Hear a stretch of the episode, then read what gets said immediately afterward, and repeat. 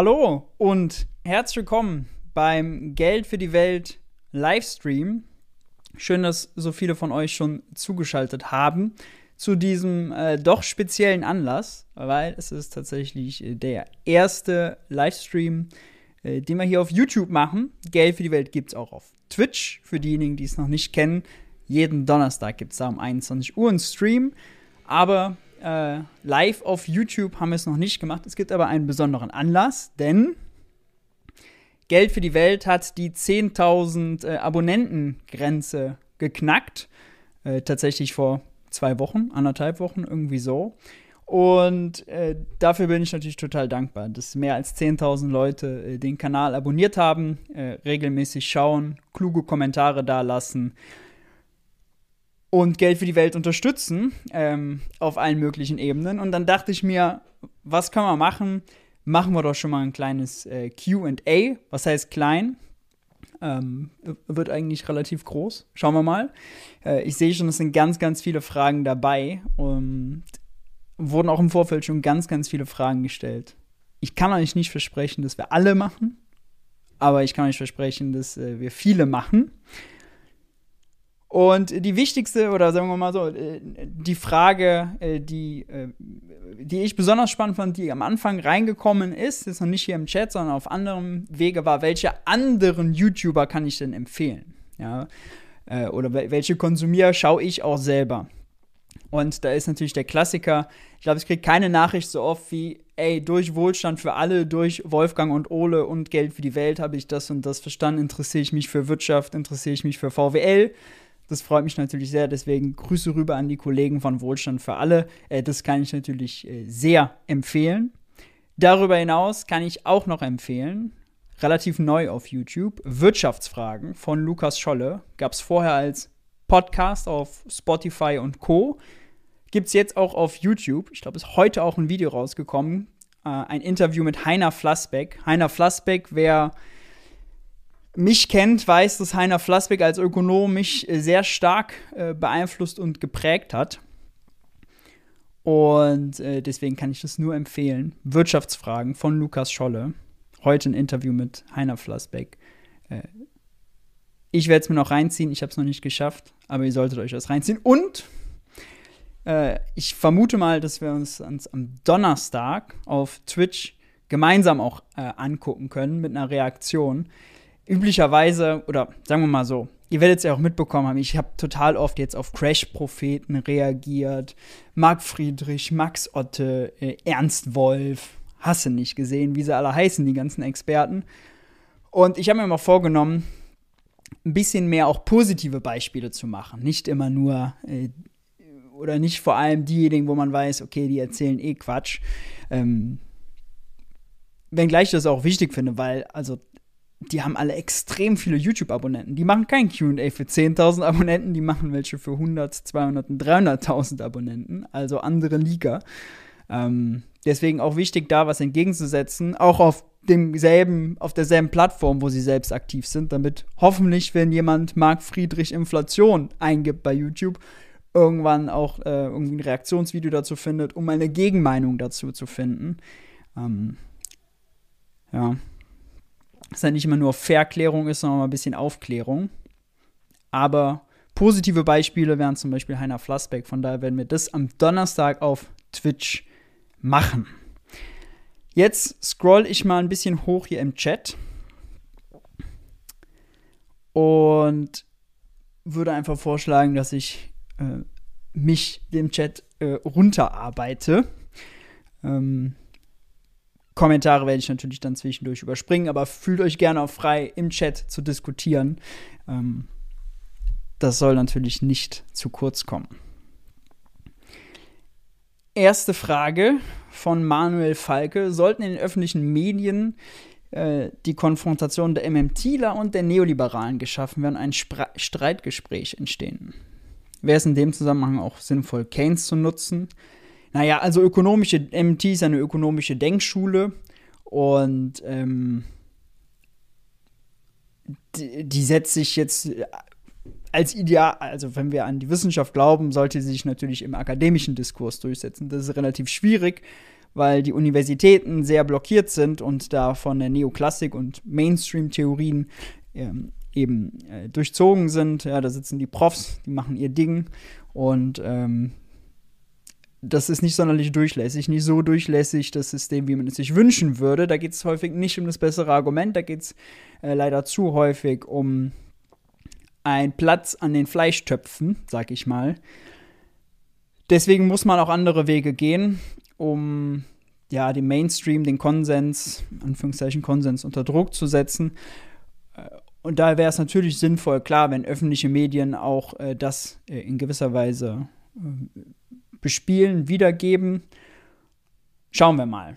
Ähm, ich habe von einem öffentlichen Medium gerade eine Anfrage für ein relativ cooles Format. Kann ich nicht drüber reden. Ähm, das wäre ja dann quasi, wo ein MMTler mit Neoliberalen diskutiert. Schauen wir mal, wird alles kommen. Dauert alles seine Zeit. Alles gut. Gut Ding will ja bekanntlich Weile haben.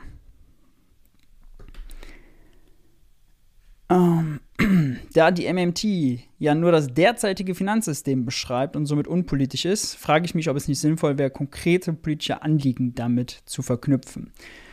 Tatsächlich äh, ist das was, was ich bei jeder Präsentation, Vortrag am Anfang sage, so ein Disclaimer. MMT ist, beschreibt das System, wie es heute ist, ist eine analytische Linse, durch die wir schauen können, um das Geldsystem besser zu verstehen. Vielleicht auch so eine Brille.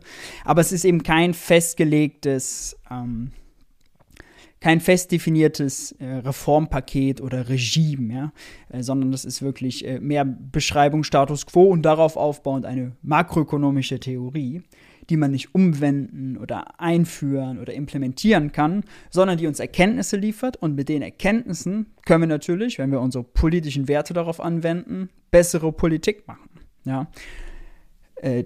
Äh, und das passiert ja auch. Also, wer mich kennt, der weiß ja auch, wofür ich politisch stehe. Dass ich zum Beispiel eine Investitionsoffensive will, dass ich einen Green New Deal will, dass ich eine Jobgarantie will, dass ich die Schuldenbremse schlecht finde, dass ich die europäischen Fiskalregeln schlecht finde, dass äh, ich es nicht für sinnvoll halte, wenn die EZB jetzt den Zins erhöht. All diese politischen Vorschläge, die damit verbunden sind, dass ich für äh, eine gerechtere Einkommens- und Vermögensverteilung bin, äh, all das ist ja, glaube ich, ziemlich offensichtlich. Und tatsächlich sind die meisten MMT-Vertreter auch politisch eher links zu verorten. Ich kenne keinen originären MMT-Vertreter, den ich jetzt mal nicht als progressiv beschreiben würde. Warren Mosler ist wahrscheinlich derjenige, der am liberalsten ist, aber auch nicht wirtschaftsliberal in dem Sinne dass er jetzt so FDP-mäßig oder so ist. Ähm, und deswegen kriege ich eigentlich eher mal andersrum den Vorwurf, MMT wäre eine linke Theorie, wo ich dann sagen muss, nee, MMT ist eine Theorie und links und rechts ist dann politisches Koordinatensystem und dann kommt da halt was raus, ja. Äh, wenn Christian Lindner die MMT verstünde, das Geld nicht knapp ist, wie das Geldsystem funktioniert, dann äh, wären da wahrscheinlich andere Reformen, die da hinten rauspurzeln, als Reformen, die ich zum Beispiel vorschlagen würde. Ja.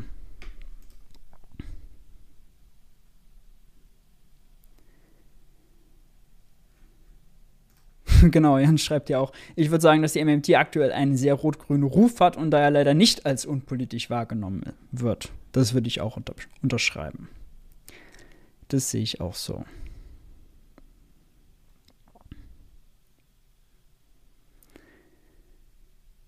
Dum, dum, dum, dum. kann man in einer Klausur eines VWL-Studiums mit MMT-Logiken antworten oder wird dort verlangt, stur das wiederzugeben, was man neoklassisch gelehrt bekommt. Na, wenn es ein neoklassisches Modell ist, muss man es dann neoklassisch interpretieren. Mm, ich habe jetzt äh, tatsächlich auch kein klassisches BW, äh, sorry, äh, keinen klassischen VWL-Bachelor gemacht. Ich habe BWL im Bachelor gemacht, VWLS im Master, bin eigentlich wirklich Autodidakt, würde ich schon fast eher sagen. Äh, auch wenn ich diesen Master of Science da in äh, Economics habe, ist das nicht das, wo ich mein Wissen her habe, sondern äh, da Autodidakt, mir selber drauf geschafft, viel gelesen und deswegen kann ich auch gar nicht so stark jetzt dafür sprechen. Allerdings, was ich auch von Studiekollegen und so weiter mitbekommen habe, ist es schon eher so, dass man in, einer, in einem neoklassisch geprägten Studiengang hat, äh, auch das da wiedergeben, äh, wiedergeben muss wiedergeben sollte, um Punkte bei den Klausuren zu erreichen. Äh, es ist ja auch nur sinnvoll, also wenn man halt auch die Denkschulen unterscheidet und die unterschiedlichen Antworten der verschiedenen Denkschulen kennt und die auch wiedergeben kann. Und ja klar, dann hat man, kann, idealerweise sollte man dann beides geben. Ja, so aus neoklassischer Sicht äh, würde man sozusagen das antworten oder ja, Neoklassik wird eigentlich auch nicht mehr so gesagt, ist eher Neukeynesianismus. Ähm, aber natürlich, wenn man das aus einer anderen Denkschule betrachtet, zum Beispiel Postkensianismus, MMT, was auch immer, dann kommt man zu der Antwort. Dann hat man quasi transparent gemacht, man versteht das eine, kann aber auch abweichende Denkschulen oder Logiken äh, darlegen. Ja, das wäre so meine Empfehlung. Wo verortest du dich selbst auf der politischen Ebene? Na, ich bin natürlich äh, ein Linker progressiver. Sollte eigentlich auch relativ klar sein.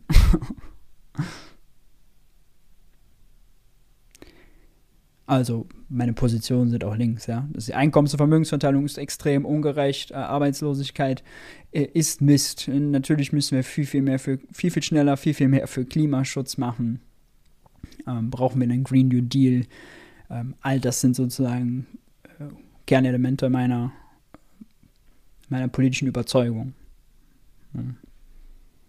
Da gibt es immer noch mal Abstufungen. Also ich würde jetzt nicht sagen, dass ich so klassisch irgendwo reinpasse, ähm, weil ich ja auch zum Beispiel das Argument für eine Vermögensteuer ist für mich, die Reichen sind zu reich, deswegen muss man äh, die Demokratie vor denen schützen.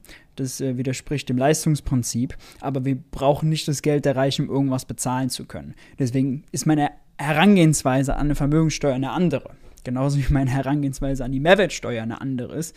Ähm, die Diskussion hatten man, hatte man ja zuletzt sehr häufig.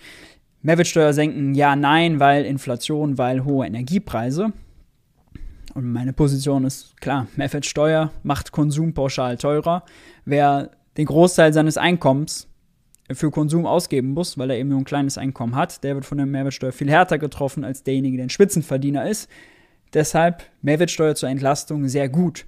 Dann gibt es Stimmen, wie zum Beispiel Ulrich Schneider, die wollen mit einer Mehrwertsteuer Umverteilung betreiben und äh, gucken dann nur auf die absoluten Entlastungen. Da wird der SUV-Fahrer, der Porsche-Fahrer, der DAX-Manager absolut mehr entlastet als die Kassiererin. Aber die Verteilungswirkung muss man immer im Verhältnis zum Einkommen sehen, das ist das eine. Und zum anderen kann man mit der Mehrwertsteuer keine Umverteilung betreiben. Verschiedene Steuern haben verschiedene Funktionen. Vermögenssteuer ist gut, um die Reichen ärmer zu machen, weil sie zu reich sind, aber nicht die Mehrwertsteuer. Und das muss man eben auseinanderhalten. Das kommt häufig durcheinander. Noch häufiger kommt natürlich das Durcheinander Steuern nur strikt so als Finanzierung. Wir brauchen Geld, also besteuern wir X, Y und Z. Finanztransaktionen, ähm, Superreiche, Erbschaften, Übergewinne, Zufallsgewinne, alles Mögliche, äh, um dann nur möglichst viele Einnahmen zu haben. Und das wäre keine Argumentation, der ich mich anschließe, was nicht heißt, dass ich zum Beispiel eine Übergewinnsteuer nicht sinnvoll finden kann. Ja? Oder eine Vermögensteuer. Bin sehr sinnvoll.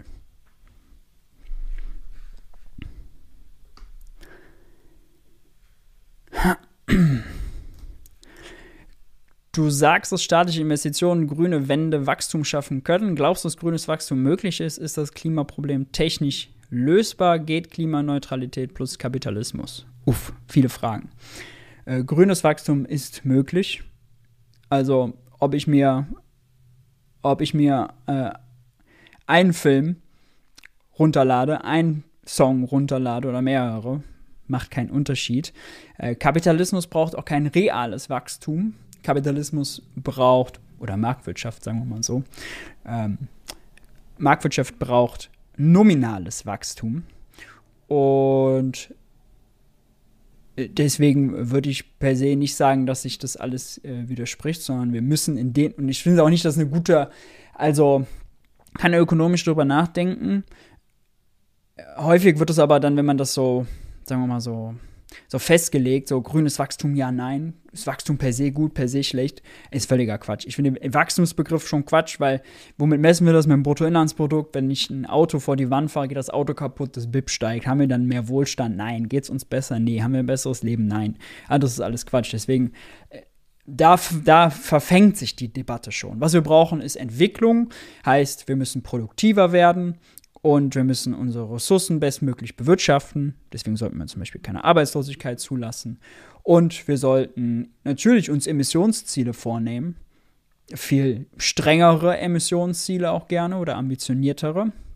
Und dafür müssen wir in, in vielen Bereichen größer werden, wachsen ja, allen grünen Bereichen platt gesagt. Wir müssen Solarpaneele auf die Dächer packen, wir müssen Windkraftanlagen aufbauen, wir müssen äh, Technologien weiterbringen, damit wir das alles speichern können, um äh, unabhängig zu werden von Putins Gas, um unabhängig zu werden von, äh, von Kohle. Und diese Bereiche müssen schrumpfen. Und idealerweise sollte man das so machen, dass dabei es nicht zu großen Verwerfungen kommt, die dann zu Arbeitslosigkeit oder Inflation führen. Gerade haben wir ja Inflation haben wir Preisanstiege, sagen wir mal lieber so, weil wir nicht vernünftig investiert haben in der Vergangenheit, auch wegen der Schuldenbremse. Wären wir bei Wind und Solar schon weiter, müssten wir nicht so viel Öl und Gas importieren, was jetzt teurer geworden ist, dann äh, hätten wir heute weniger, weniger Preisanstiege. Ja. Deswegen, man muss immer, man muss eben immer genau hingucken. Und deswegen würde ich da keine pauschale Antwort geben. Aber politisch will ich nochmal sagen, dass Wachstum sehr positiv konnotiert ist in weiten Teilen der arbeitenden Bevölkerung, weil Wachstum, wenn die Wirtschaft wächst, wenn die brummt, heißt es, die Leute haben mehr Einkommen, sie haben Aufstiegsmöglichkeiten, sie haben Sicherheit. Und wenn die Wirtschaft nicht wächst, wenn wir Krise haben, dann ähm, ist eben das Gegenteil der Fall. Ja? Dann haben Leute Angst, ihren Job zu verlieren. Ähm, dann dann haben sie Angst, Einkommen zu verlieren. Wenn sie dann zum Beispiel ein, ein, kleines Häusle gebaut haben, haben sie Angst, dass sie damit der Finanzierung nicht klarkommen. Das ist nicht gut. Ja? Also wirtschaftliche Stabilität heißt gut laufende Wirtschaft. Vollbeschäftigung bei möglichst hoher Produktivität und stabilen Preisen, wenn man es mal so, so runterbrechen äh, will. Wie passt der Zins ins Nullsummenspiel? Wenn wir alle Schulden zurückzahlen. Sorry. Na, der Zins ist eigentlich in der Logik wie Profite. Das ist nur eine Verteilungsfrage. Der Zins ist quasi ja eine Einnahme für die Bank, die sie auch braucht, um ihre Kosten zu decken und um ihr Risiko zu decken. Also es kostet ja auch eine Bank zu betreiben, da arbeiten Leute, da haben die Infrastruktur und die haben auch Risiken, zum Beispiel wenn der Kredit ausfällt und dafür ist der Zins dann da genauso wie ein Unternehmen. Und damit wollen die natürlich auch Profite machen, ja. Also sind die Zinseinkommen höher als äh, das, was sie an Ausgaben haben. Aber das ist bei Unternehmensprofiten genauso. Deswegen äh, kann man das eigentlich ziemlich gleich behandeln.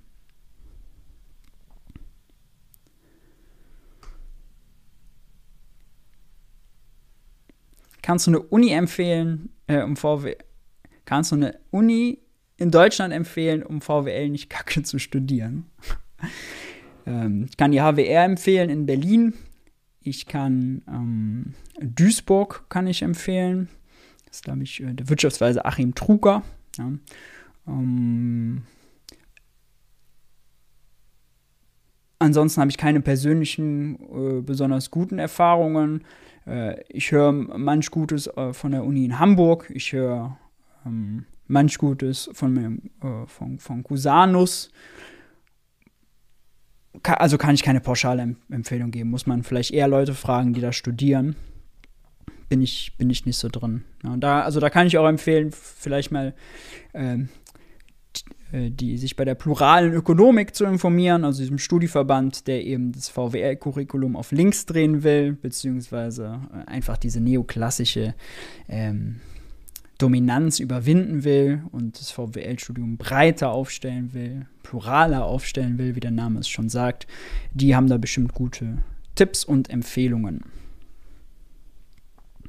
Ansonsten äh, würde ich aber empfehl eher empfehlen, kein klassisches VWL-Studium zu machen, sondern eher was anderes und dann VWL autodidaktisch sich drauf zu passen, äh, drauf zu schaffen. Da ist wahrscheinlich äh, der Erkenntnisgewinn höher und die Frust, der Frust niedriger. Das ist eine bessere Kombination.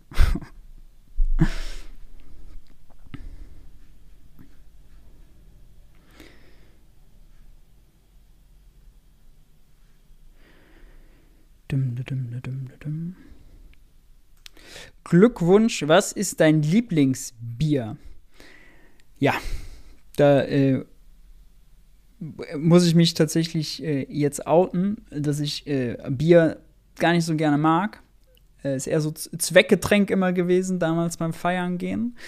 Ähm, und ich eher so ein Mischgetränk-Typ bin. Gösser zum Beispiel finde ich gut. Oder wenn man, äh, ich weiß jetzt in Bayern im Urlaub, da trinkt man dann Weißbier ähm, mit Limo. Das finde ich auch gut. Schwach, ich weiß. Aber so klassisches Pilz, wenn dann aber Pilz, nicht jetzt Kölsch oder halt. Ich komme aus Mönchengladbach. Ähm, ja. Wie findest du die Einschätzungen von Ulrike Herrmann, Taz? Boah, ziemlich grobe Frage. Äh, grundsätzlich finde ich Ulrike Herrmann aber gut, kann auch ihr Buch Kein Kapitalismus ist keine, ist auch keine Lösung. Mit dem Titel ist sie, glaube ich, nicht ganz glücklich. Der trifft nicht so richtig, was darin beschrieben ist, nämlich leicht verständliche Einführungen in Smith, Marx und Keynes. Kann ich sehr empfehlen. Ja. Und ich hatte Ulrike Herrmann aber mal eine Reaktion auf Marc Friedrich eine Reaktion gemacht auf ein Video, wo Marc Friedrich auf Ulrike Herrmann reagiert. Und äh, da hat sie, da hat sie äh, sehr gut beschrieben, wie das mit den Schulden so ist, dass das ja gar kein Problem ist und das Geld nicht knapp ist. Das vertritt sie alles und das ist sehr gut. Im Detail, was zum Beispiel auch die Frage Wirtschaftswachstum angeht, habe ich sicherlich äh, einige Differenzen, aber das ist ja auch völlig okay und völlig normal. Aber Ulrike Herrmann ist grundsätzlich gut aus meiner Sicht. Kann man viel von lernen.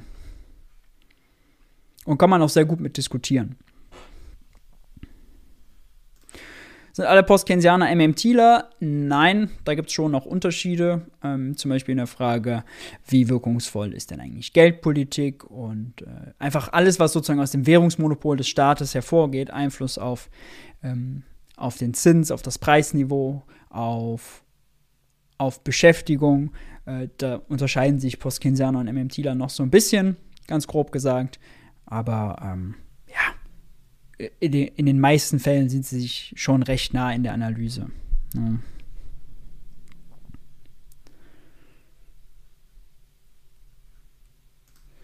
Was ist meine Lieblingsfarbe? Oh, im Moment würde ich sagen grün. Grün.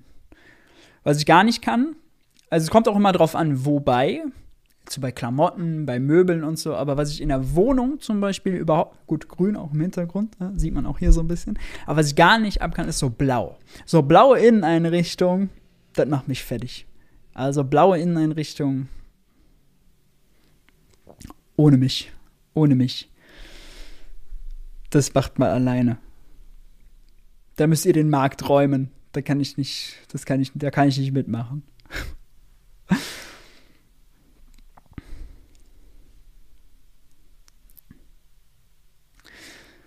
Was sind Unterschiede zwischen Knapps Theorie des Geldes und der MMT? Äh, Knapp hat einfach nur eine Theorie des Geldes und die MMT ist ja doch eine makroökonomische Theorie, die darauf aufbaut und knapp integriert.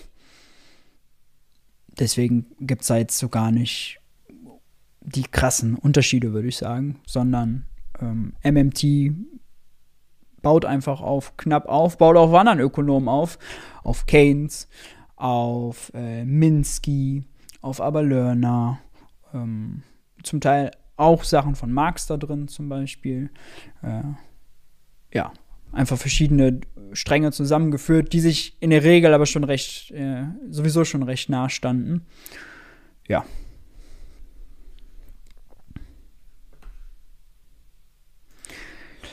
Was hältst du von dem Argument, dass Gassanktionen Putin nutzen könnten, wenn dadurch der Preis am Weltmarkt steigt? Ähm,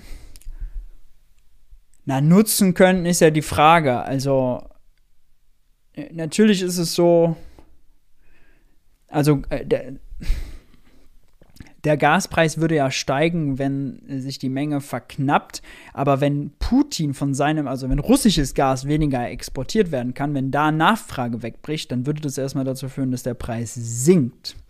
Und sinkender Preis ist dann erstmal schlecht fürs Geschäft von Gazprom. Wenn die weniger Gewinne machen, wenn die weniger äh, Euros haben, um dann den Rubelkurs zu stabilisieren, dann ist das erstmal schlecht für Putin. Ja.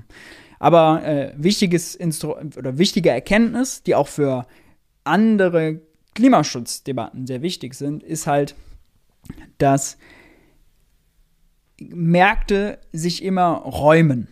Ja, äh, das bedeutet, wenn wir jetzt zum Beispiel in Deutschland kein Öl mehr verbrauchen, äh, dann ist es gut aus Klimaschutzgründen, dann sind wir sozusagen einen Schritt voran. Aber das heißt nicht, dass weltweit weniger Öl verbraucht wird. Ja? Wenn wir weniger nachfragen, dann sinkt vielleicht der Preis und zu dem dann gesunkenen Preis fragt es jemand anderes nach. Das heißt nicht, dass die Menge äh, sich reduziert. Erst ab dem Punkt, wo quasi es für Saudi-Arabien und Co. nicht mehr profitabel ist, das Zeug aus dem Boden zu holen.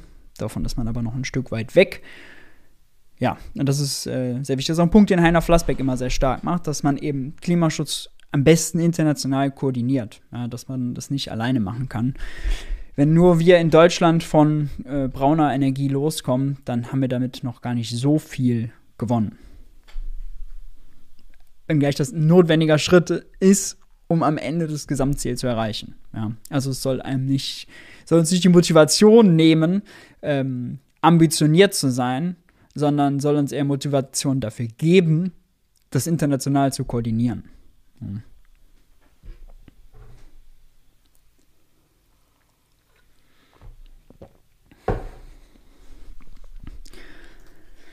In Bezug worauf gibt es Dissens unter MMT-Lern? Das ist eine spannende Frage. Das ist eine spannende Frage. Ich glaube, es gibt so ein bisschen Dissens äh, unter der Frage, äh, ist Jobgarantie Teil der Analyse oder ist es eine Politikempfehlung, die aus der MMT hervorgeht? Aber das ist eine absolute Nerd-Diskussion. Ähm, dann gibt es natürlich gibt's äh, noch mal ein bisschen Abstufungen darunter, was sollte man, was sollte die Geldpolitik, also die Zentralbank machen. Ähm, man ist sich einig, das, was so der Mainstream annimmt, dass die Geldpolitik die Wirtschaft steuern kann, indem sie sagt, Zinsen hoch, Zinsen runter, dass das Quatsch ist. Isabel Schnabel hat es jetzt auch bei Thilo Jung äh, im Junge Naiv-Interview äh, nochmal so genau so gesagt, ja, dass man davon ausgeht, Fiskalpolitik ist, also wenn der Christian Lindner soll mit äh, das Finanzministerium soll man seinen Ausgaben äh, sich in der Regel zurückhalten. Geldpolitik steuert das, außer es gibt mal eine Krise, dann muss Christian Lindner dagegenhalten, antizyklisch. Und das ist so ein bisschen so der, das gängige Narrativ. Wir sehen, dass es seit 10, 12 Jahren absoluter Murks ist. Ja. Also die Zentralbank, die EZB hat versucht, die Inflation auf magere 2% zu pushen, indem sie Negativzinsen macht, äh, indem sie, also äh, null Leitzins, aber dann negativen Einlagezins, indem sie massenhaft Anleihen kauft und hat es nicht geschafft. Ja. Äh, die Geldpolitik ist relativ schwach, wenn es darum geht, die Wirtschaft äh, anzukurbeln wirklich und anzuschieben. Da hat sie, sie, hat sie nur ein stumpfes Schwert. Und äh, die Frage ist, was machen wir jetzt damit? Da gibt es einige Vorschläge, ähm, zu sagen, nee, also man macht jetzt Zins permanent auf Null oder man macht den Zins permanent woanders hin, am besten irgendwie niedrig, permanent auf 1% und lässt den in Ruhe. Aber wo, wo der genau hin soll, äh, ist dann eine Frage. Und wie stark tatsächlich die Wirkung ist von Zinssenkungen auf äh, Inflation. Also wie sehr kann man, äh, Zinserhöhung auf Inflation, sorry, so rum, ja, also wie könnte man das bremsen? Ja, aber das sind äh, kleinere kleinere Diskurse, die es da gibt. Mhm. Ansonsten gibt es unterschiedliche Auffassungen noch zur Eurozone. Ähm, das ist aber auch in der Natur der Sache, weil viele MMT-Ökonomen dann aus zum Beispiel Australien oder den USA sind und die haben dann einen anderen Blick auf das Konstrukt Eurozone als äh, wir in der Eurozone selber. Ja, aber das sind jetzt keine wilden Sachen. Ne?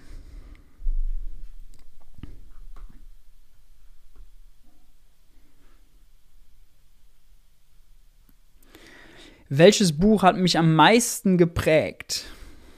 Gute Frage. Hm. Ich könnte tatsächlich auch nicht sagen, welcher Ökonom mich am meisten geprägt hat.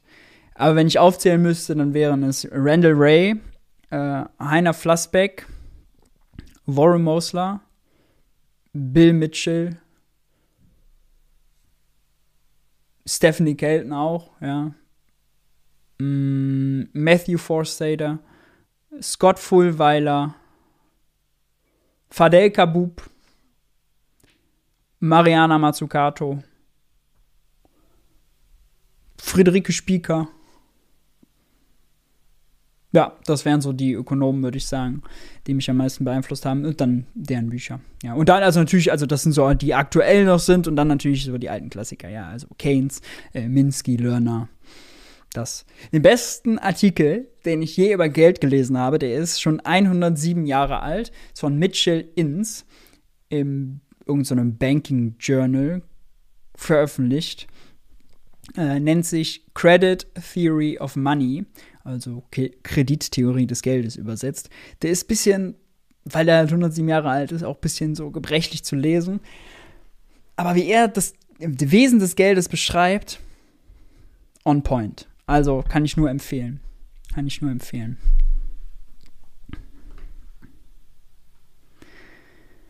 Das kann ich nur empfehlen. Gibt es einen Zusammenhang zwischen Leitzinsen und Wechselkursen zwischen den Währungen?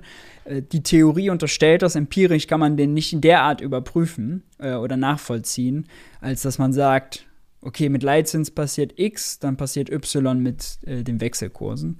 Es gibt kein ökonomisches, kein ökonomisches Modell, Stand heute, was in der Lage ist, Wechselkursveränderungen vorherzusagen.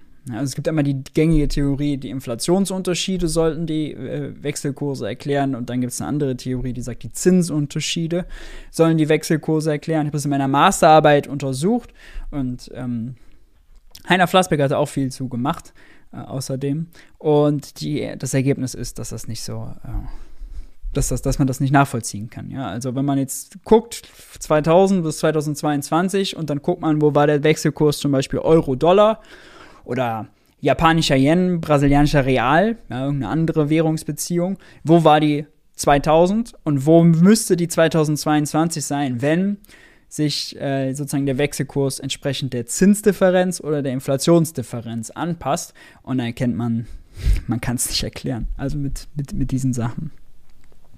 Ja.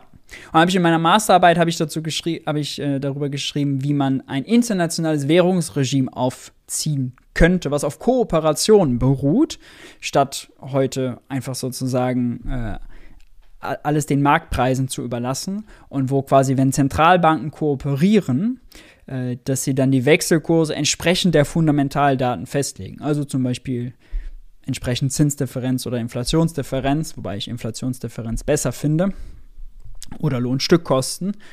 Und man damit halt ein faires Wechselkurs und Wechselkursregime hinbekommt. Und nur wenn man faires Wechselkursregime hat, kann man dann auch über ein faires Handelsregime reden. Ja.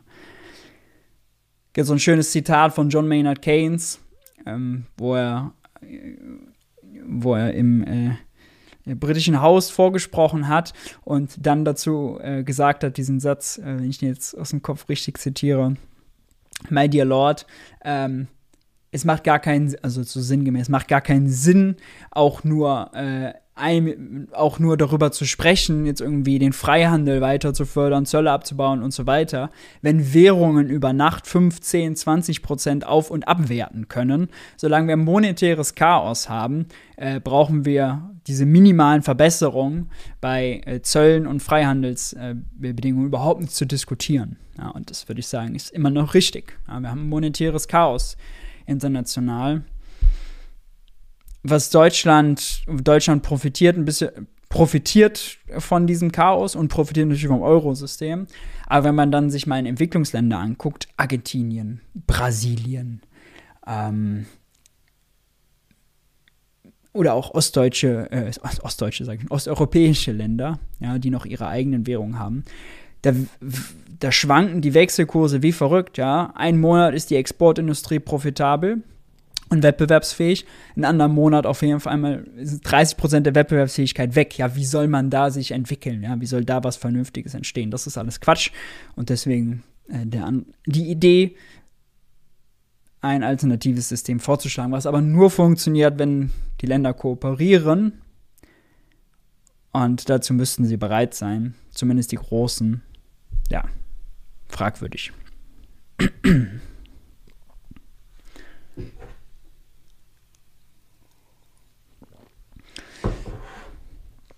Dann fragt Captain Mittagsschlaf, warum war ich für meinen Master in Maastricht? Ah, das hatte vor allem private Gründe. also einmal fand ich Maastricht nett, dann hat meine damalige Freundin in Maastricht äh, studiert. Äh, Maastricht war relativ nah dran an meinem äh, Wohnort. Ich habe am Anfang parallel noch dazu gearbeitet in Düsseldorf bei einer Unternehmensberatung.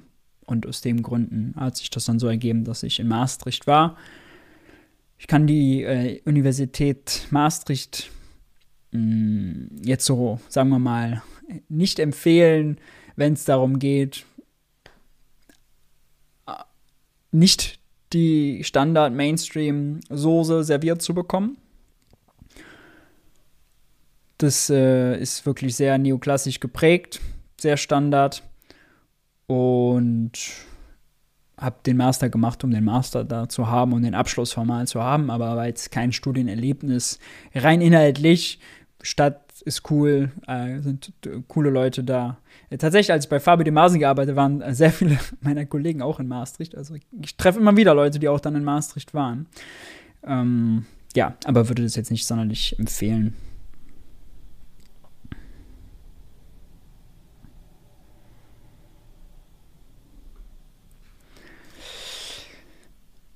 Ab wann ist man zu reich? Ja, schwierige Frage. Philosophische Frage.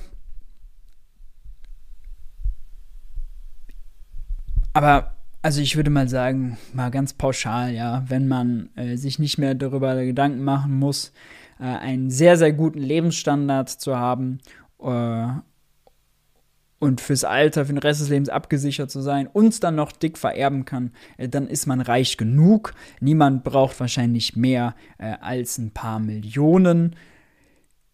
Allerdings äh, ist es natürlich so, dass dann Betriebe äh, sehr viel wert sein können, erst recht, wenn sie dann an Aktien, äh, an, der Börse gehandelt werden. Siehe Elon Musk, der äh, einfach ein absurdes Vermögen hat, weil Tesla absurd hoch bewertet ist da muss man mal genau hinschauen. Natürlich gibt ihm das Macht, aber es ist eben nicht so, dass er so viel Kohle auf dem Konto liegen hat. Trotzdem würde ich im Fall von Elon Musk sagen und Jeff Bezos und Co., sie sind zu reich.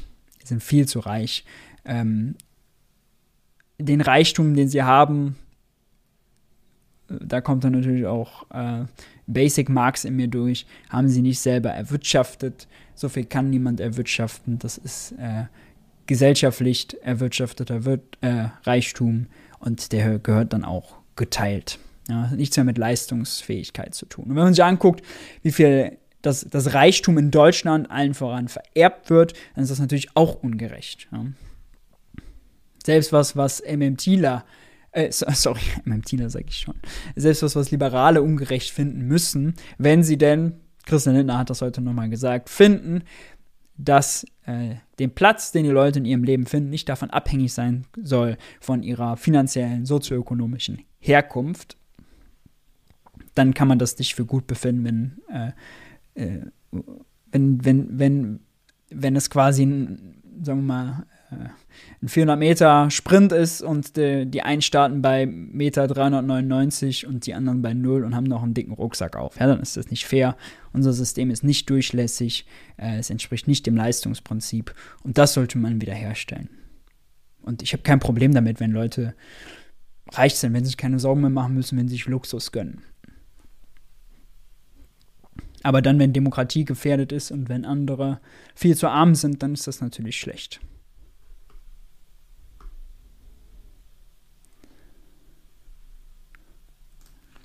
Wie stehst du zu Enteignungen von manchen Großkonzernen, wie, wie zum Beispiel VW?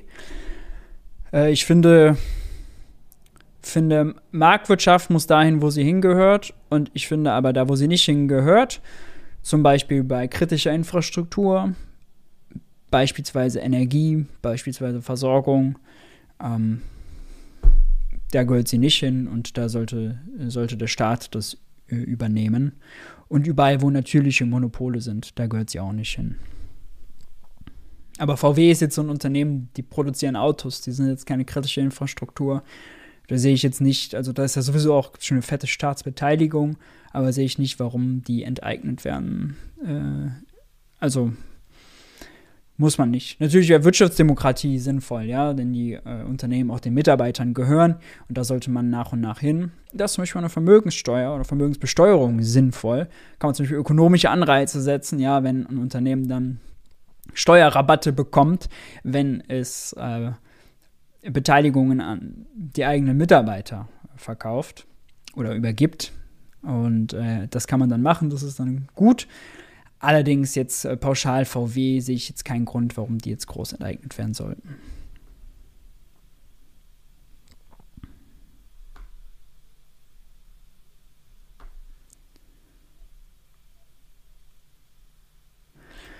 Wieso sind manche Währungen stärker als andere? Ach, muss man immer genau schauen. Ganz pauschal kann man sagen Angebot und Nachfrage, weil die eine Währung mehr gefragt ist als die andere. Aber man muss auch immer verstehen, es sind immer einzelne Währungseinheiten, also wie viel die miteinander verglichen werden. Also der Wechselkurs sagt nichts über die Kaufkraft einer gesamten Volkswirtschaft aus, sondern nur über die Kaufkraft einer einzelnen Währungseinheit der Währung. Und das auch nur nominal. Deswegen gibt es hier kein pauschal schwach oder stark, würde ich sagen.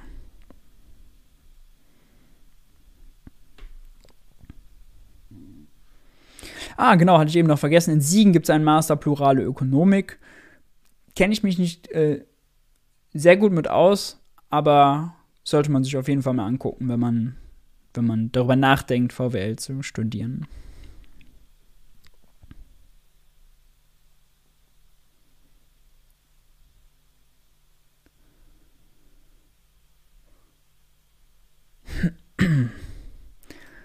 Lisa bedankt sich für meine gute Arbeit. Das freut mich natürlich und äh, mache ich auch gerne.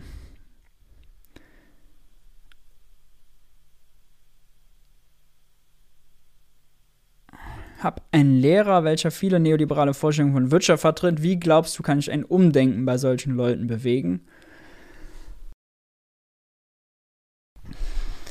Da muss man da muss man Feingefühl beweisen, ja. Ich weiß nicht, wofür, also was für ein Typ der Lehrer ist, ja. Also manche sind empfänglich für Autoritätsargumente, andere sind empfänglich für äh, Sachargumente.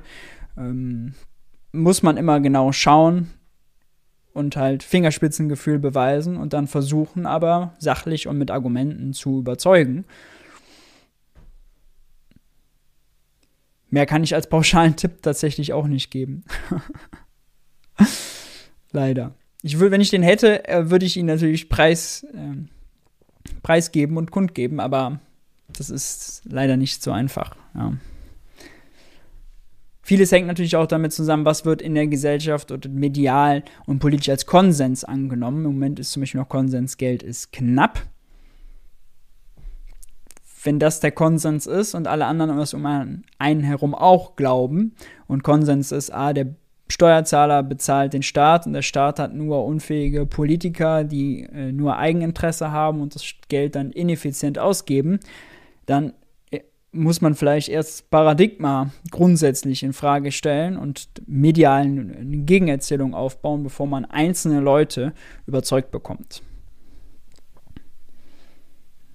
Schwierig, schwierig, schwierig.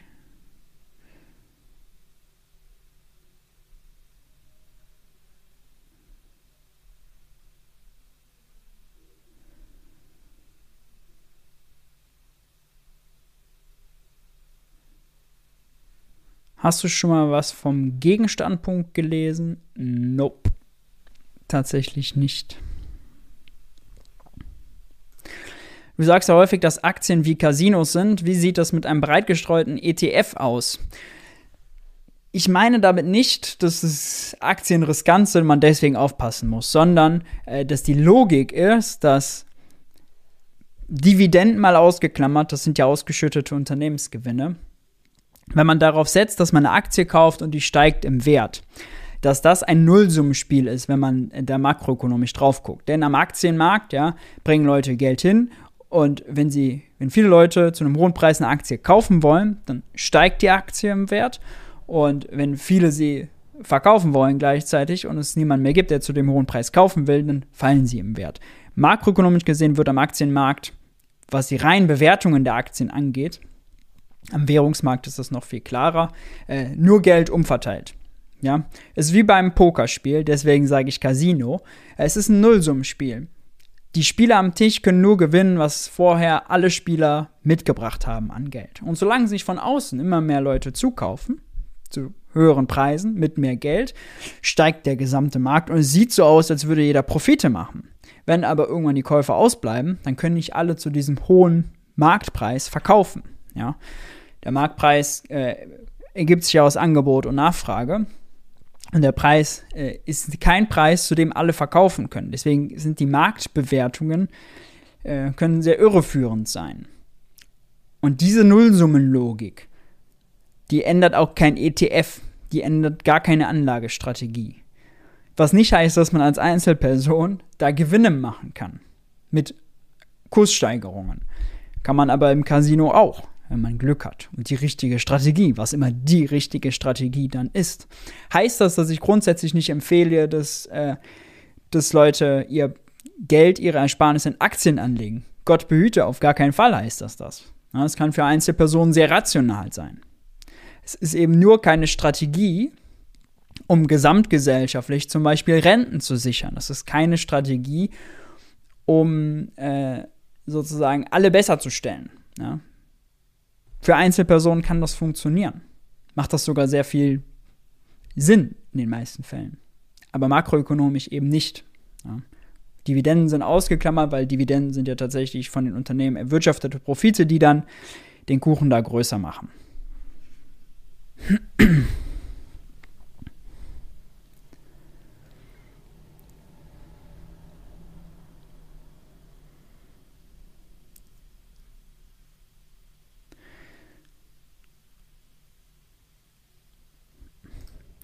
Wenn wir kein russisches Gas mehr abnehmen, sinkt unsere Wettbewerbsfähigkeit. Ja, ja, ja, unsere Kosten steigen, stimmt. Unsere Versorgung ist in Gefahr, stimmt. Während China und Indien das russische Gas billiger bekommen und wettbewerbsfähiger werden. Ja, sie bekommen es billiger, als sie es heute bekommen würden, wenn äh, die Nachfrage höher wäre. Das stimmt. Allerdings ist bei Gas ja auch immer das Problem, wie kriegt man es wegtransportiert. Und wir haben eine Pipeline, und äh, das Gas nach China und nach Indien zu äh, bekommen, ist auch dann erstmal eine logistische Herausforderung. Das heißt nicht per se, dass es teuer oder günstig ist oder dass das äh, eine Alternative ist. Flüssiggas daraus zu machen, ist auch ein extrem aufwendiger und teurer Prozess. Auch das ist problematisch. Aber trotzdem stimmt es relativ gesehen, dass wir an Wettbewerbsfähigkeit verlieren und die anderen an Wettbewerbsfähigkeit gewinnen. Ja. Was ist der Unterschied zwischen zweiten Arbeitsmarkt, SPD und Jobgarantie? Jobgarantie ist universal, ist öffentlich, ist nicht, man subventioniert irgendwelche privaten Unternehmen, die irgendwelche Billo-Jobs anbieten. Äh, ein universelles Versprechen. Also Jobgarantie, für diejenigen, die es nicht kennen, ähm, ist der Vorschlag, dass der Staat das in der universellen Erklärung der Menschenrechte verankerte Recht auf Arbeit. Jeder hat ein Recht auf Arbeit gute Bezahlung und so weiter und so fort. Ein Recht auf Arbeit umzusetzen. Das ist Artikel 23 in der universellen Erklärung der Menschenrechte und kommt daher, dass Arbeitslosigkeit eine Verschwendung von Ressourcen ist. Wenn Leute Arbeit suchen, arbeiten möchten, aber keine Arbeit finden, dann und arbeitslos bleiben, dann hätten sie ja was produzieren können, aber können nichts produzieren und das ist für uns ein Wohlstandsverlust. Erstmal so. Und deswegen ist Vollbeschäftigung ein strebenswertes Ziel. Das kann man mit der Jobgarantie erreichen. Und der zweite Arbeitsmarkt ist ja dann auch immer begrenzt, zeitlich, im Personenkreis. Und das wäre die Jobgarantie nicht. Und dadurch, dass die Jobgarantie das nicht ist, sondern ein, eine universelle Lösung, die jedem zur Verfügung steht, hat sie eben einige zusätzliche Vorteile. Zweiter Arbeitsmarkt kann sinnvoll sein, aber ist eben nur, Jobgarantie ist zwei Schritte länger. Ja einer der größten Vorteile, den ich bei der Jobgarantie auch sehe, ist, dass man damit eine Untergrenze an akzeptablen Be Arbeitsbedingungen in den Arbeitsmarkt einzieht. Niemand fährt Pakete aus für einen Lohn, der schlechter ist als der in der Jobgarantie, wo die Leute gemeinnützige Tätigkeiten ausführen äh, und dazu zu Mindestlohnkonditionen vergütet werden. Ja, niemand würde was darunter annehmen. Niemand würde auch äh, schlechtere Jobbedingungen annehmen. Ja. Und das ist eben sehr gut. Da äh, hebt man quasi die Standards im Arbeitsmarkt von unten an. Und dadurch profitieren auch diejenigen, die nicht in der Jobgarantie sind, weil natürlich die äh, Arbeitgeber sich dann daran anpassen müssen. Und es hat noch diverse andere Vorteile, zum Beispiel um Inflation zu vermeiden, um den Widerspruch aus Vollbeschäftigung, Inflation aufzulösen. Ähm, habe ich schon eigene Videos zu gemacht. Ziemlich am Anfang habe ich lange keins mehr zu gemacht, weil das politisch nicht so auf der Tagesordnung steht. Ich finde das aber ein extrem erstrebenswertes Projekt, auch ein extrem erstrebenswertes linkes Projekt. Ich finde Linke, SPD, Grüne und Linke plus deren Jugendorganisation, die sprechen viel zu wenig über Vollbeschäftigung. Ja, viel zu wenig darüber, dass das Recht auf Arbeit garantiert und umgesetzt werden soll. Es wird häufig darüber geredet, ja, Respekt und Arbeit soll zu vernünftigen Konditionen sein und vernünftige Löhne für die einzelnen Jobs. Das ist auch gut. Aber es wird nicht oder zu wenig darüber geredet. Das Wort Vollbeschäftigung ist aus dem politischen Diskurs quasi verschwunden. Und Vollbeschäftigung sollte für mich Kernanliegen linker Politik sein. Ja. Vollbeschäftigung ist dann auch das, was die Gewerkschaften stärkt, was ihnen mehr Verhandlungsmacht gibt, was die bessere Löhne und Arbeitsbedingungen durchsetzen lässt, was eine Verkürzung der Arbeitszeit durchsetzen lässt. Äh, die Gewerkschaften sind verdammt schwach in Deutschland. sie sind schwach geworden. Ja. Weniger Mitglieder, weniger strukturelle Macht am Arbeitsmarkt und so weiter und so fort. Auch politisch gewollt. Stichwort Agenda 2010. Danke Gerhard Schröder, danke auch Olaf Scholz der das durchgeboxt hat, äh, innerhalb der SPD. Ja, wenn Olaf Scholz Respekt plakatiert, dann muss man sagen, aua, denn Olaf Scholz äh, ist auf jeden Fall mit der Mann hinter Agenda 2010. Hinter Flexibilisierung von Arbeitszeit, äh, Leiharbeit, Befristungen, schlechte Löhne, Minijob, 1-Euro-Jobs, all das, ja. Ähm, und hat Arbeitslosigkeit äh, in die europäischen Nachbarstaaten exportiert. Das habe ich schon mal in einem Video mit Sarah Lee Heinrich von der Grünen Jugend zusammen äh, gehabt und auch in einem Video gemeinsam mit Heiner Flassbeck.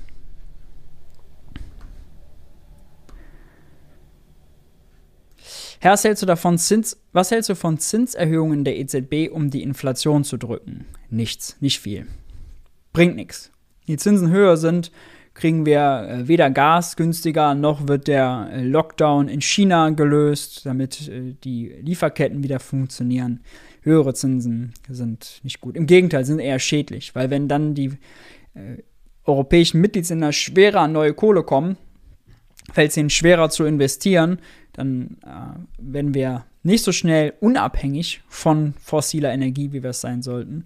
Und das ist nicht gut. Deswegen Zinsen unten lassen. Ich bin sogar dafür, die Anleihekäufe zu verstetigen, nicht auslaufen zu lassen. Und da muss die Fiskalpolitik und die Wirtschaftspolitik eben agieren. Ja, Robert Habeck und Christian Lindner müssen das lösen, nicht Christine Lagarde.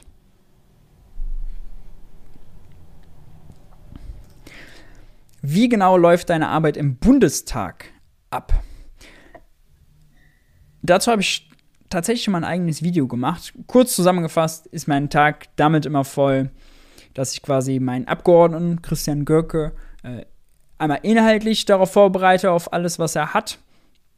Anträge schreiben, kleine Anfragen schreiben, Pressemitteilungen, O-Töne vorschlagen, all das, Briefings schreiben.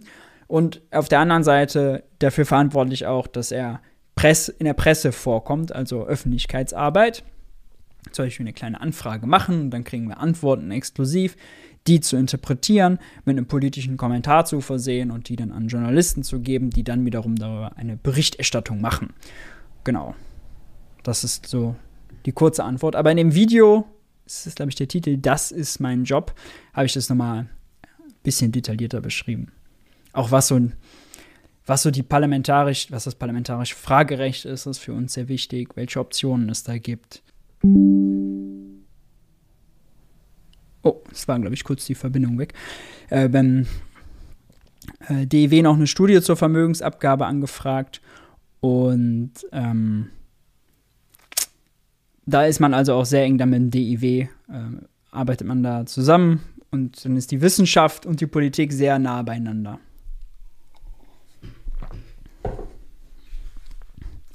Sind in deinem Buch alle Quellen angegeben, damit man das gut nachvollziehen kann? Ja, sind es. Relativ viele sogar.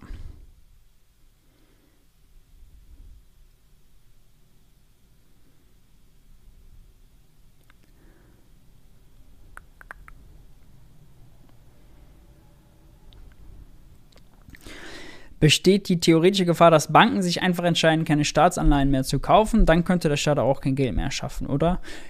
In Griechenland war das ja zum Beispiel der Fall, dass die Zinsen so krass gestiegen sind und Banken sagen, oh nee, also, das ist uns alles viel zu riskant. Warum aber nur, weil die EZB äh, keine griechischen Staatsanleihen als Sicherheit mehr akzeptiert hat. Wenn die EZB, die Schöpferin des Euros, das nicht will, dann passiert das auch nicht.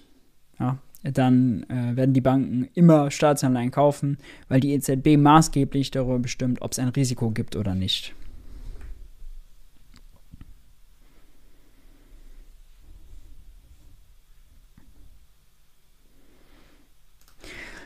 Wie läuft eine Staatsanleihenauktion ab? Auch dazu habe ich schon mal ein Video gemacht.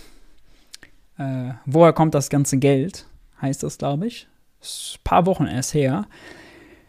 Ähm, Christian Lindner oder der, der, das Bundesfinanzministerium beauftragt die Bundesfinanzagentur oder Finanzagentur GmbH, gehört aber dem äh, Bund, damit Staatsanleihen zu verkaufen. Das läuft wie eine Auktion ab. An der Auktion gewinnt der Höchstbietende, richtig hier gesagt. Allerdings äh, ist es Spezielle, dass nur Geschäftsbanken daran teilnehmen dürfen und nur eine ausgewählte Anzahl an Geschäftsbanken, 33 sind es im Moment, kann man mal nachgucken auf der Seite der Finanzagentur. Und die bieten, Höchstbietende gewinnt, je nachdem wie viel verauktioniert werden, gibt es natürlich, bieten die einen Betrag für eine gewisse Menge und dann bietet noch eine andere Bank äh, auch was und dann ergibt sich daraus nachher ein durchschnittlicher Verkaufspreis. Und ähm, dann bezahlen die Banken das mit Zentralbankgeld, also Guthaben, was sie bei der Zentralbank haben. Was sehr wichtig ist fürs Verständnis, weil das Geld kann natürlich nur von der Zentralbank selber kommen. Und es ist nicht so, dass Banken quasi unser Geld nehmen, um das dann äh, also unsere Ersparnisse quasi vom Konto, um äh, die Staatsanleihen zu kaufen. Wenn man sich das häufig vorstellt, ja, äh, ist auch nicht so, dass die Banken einfach ganz normalen Kredit an den Staat vergeben. Der Staat führt kein Konto bei der Geschäftsbank. In der Regel kann bei Kommunen und äh, Ländern dann immer noch mal anders sein. Aber Christian Lindner führt ein Konto bei der Bundesbank, bei der Zentralbank, nicht bei den Geschäftsbanken. Ja, das ist so grob gesagt äh, der Weg. Und dann, wenn die Bank die Anleihe hat, dann kann sie die entweder selber halten und Zinsen kassieren oder sie mit Aufschlag weiterverkaufen an Private, an Rentenversicherungen, an andere Versicherungen, an Investmentbanken, an Fonds, an die, Zentral an die Europäische Zentralbank, wenn die ihr Anleihekaufprogramm macht. Das ist dann der sogenannte Sekundärmarkt. Der ist auf den Staat äh, in, für die reine Beschaffung von Geld nicht so relevant. Denn Christian Lindner hat das Geld schon bekommen wenn er das, wenn er, wenn die Anleihen verauktioniert werden, ja, um das dann aus, auszugeben.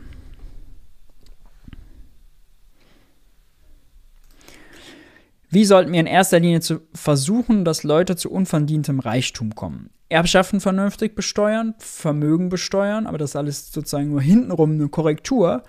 Eigentlich muss man dafür sorgen, dass die Primärverteilung, nennt man das, vernünftig ist. Also dass Leute vernünftige Löhne verdienen, ähm, und dass sozusagen Lohn und Profit fair geteilt wird. Und dafür braucht es eben Macht der Gewerkschaften, um gute Löhne zu verhandeln. Äh, dafür braucht es idealerweise auch eben äh, die Möglichkeit, äh, gewerkschaftlich verhandelte Tarife, gute Tarife für allgemeinverbindlich zu erklären. Äh, die Gewerkschaften, wann sind die mächtig? Nur wenn es wenig Arbeitslose gibt, wenn es äh, hohe Mitgliederzahlen gibt, wenn die Wirtschaft brummt, wenn es zum Beispiel auch eine Jobgarantie gibt, die den Gewerkschaften quasi auch stützt und die Macht der einzelnen Beschäftigten erhöht, all das ist sinnvoll, all das sollte es geben.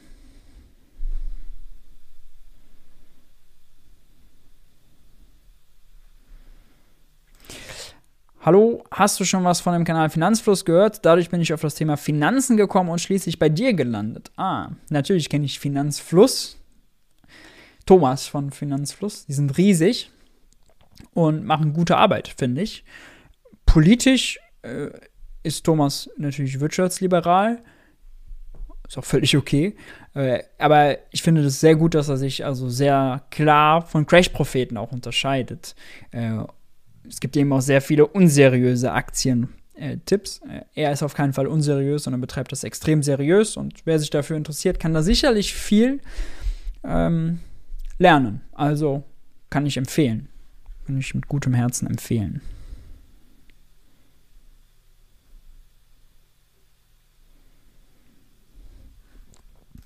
Wie sollten wir unser demografisches Problem bei der Rente lösen? Wenn nicht mit Aktien, was dann?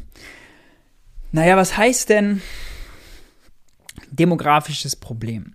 Also, äh, ökonomisch ist es ja so, die erwerbsfähige Bevölkerung, 18 bis 65, 66, was auch immer, kommt an den Branchen immer noch mal drauf an. Die produziert Waren, Güter und Dienstleistungen, plus wir importieren Güter und Dienstleistungen, die werden dann von allen konsumiert.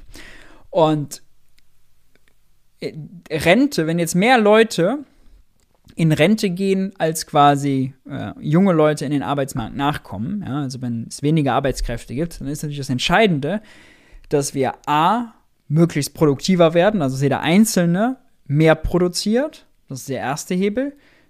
Und der zweite Hebel ist, dass wir für Vollbeschäftigung sorgen, also dass wir alle unsere Ressourcen nutzen. Weil dann erhöhen wir ja den gesamten Kuchen, ja, das, was alle konsumieren können. Wenn wir die Ressourcen nutzen und wenn sie möglichst produktiv eingesetzt werden. Das, sind die Kern, das ist die Kernfrage.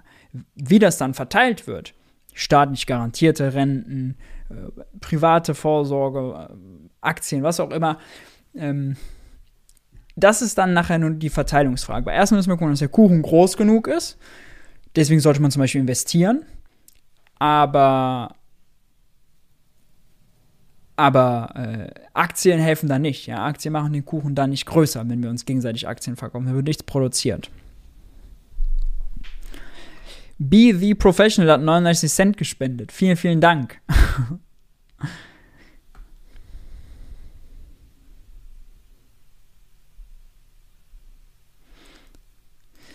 Warum sind Schulden kein Problem? Ist das EZB-Geld nicht mit dem Giralgeld verbunden? Schulden kommt darauf an, wer die Schulden hat. Ein Staat mit eigener Währung kann seine Währung unbegrenzt erzeugen. Wenn er mehr von dieser Währung erzeugt hat und ausgegeben hat, als über Steuern eingenommen hat, dann hat er sozusagen das, was, das, das, was wir Staatsschulden nennen. Die Staatsschulden liegen als private Geldvermögen im Privatsektor. Platt gesprochen, die Schulden des Staates liegen bei uns auf den Bankkonten. Wenn man sagt, die Schulden sollen abgebaut werden, heißt das, der Privatsektor, die Privatwirtschaft soll weniger Geld auf den Bankkonten haben, soll also Geld verlieren. Das will man bestimmt nicht, das ist nicht gut. Äh, das macht uns ärmer. Wer also gegen staatliche Schulden ist oder für Schuldenabbau besser gesagt, der muss argumentieren, wen er ärmer machen will wer ärmer werden soll. Ja. Und deswegen muss man staatliche und private Schulden per se voneinander trennen. Ja, wir Privaten sind keine Währungsherausgeber. Wir können pleite gehen in eigener Währung. Äh, also, sorry, wir können pleite gehen, weil wir brauchen erst Einnahmen, um Ausgaben tätigen zu können. Ein Staat nicht, der erzeugt seine Währung äh, aus dem Nichts. Deswegen ist der Begriff Staatsschulden da auch schon eigentlich irreführend. Und generell ist eigentlich die Kernessenz von allem, von der MMT.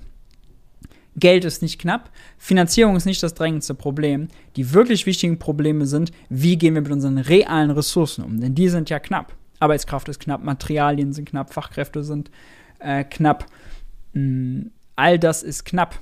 Ja, wir wollen e-, Emissionen verknappen, all das sorgt für Knappheiten. Und die müssen wir bestmöglich bewirtschaften. Und dafür sollten wir Geld richtig ausgeben. Und dafür sollten wir vor allem mehr Geld ausgeben, weil wir immer noch 3,5 Millionen Arbeitslose zum Beispiel in Deutschland haben. Weil wir beim Klimaschutz, bei der Energiewende, beim Ausbau von erneuerbaren Energien noch nicht weit genug sind. Darauf sollte der Fokus sein.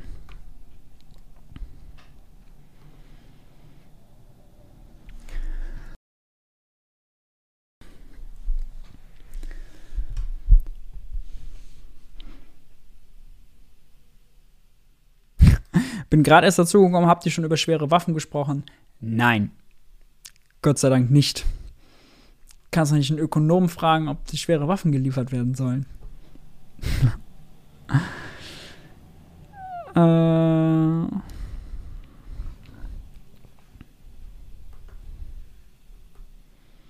Was kann man aus deiner Sicht tun, um den Fachkräftemangel zum Beispiel in der EE-Branche zu bekämpfen?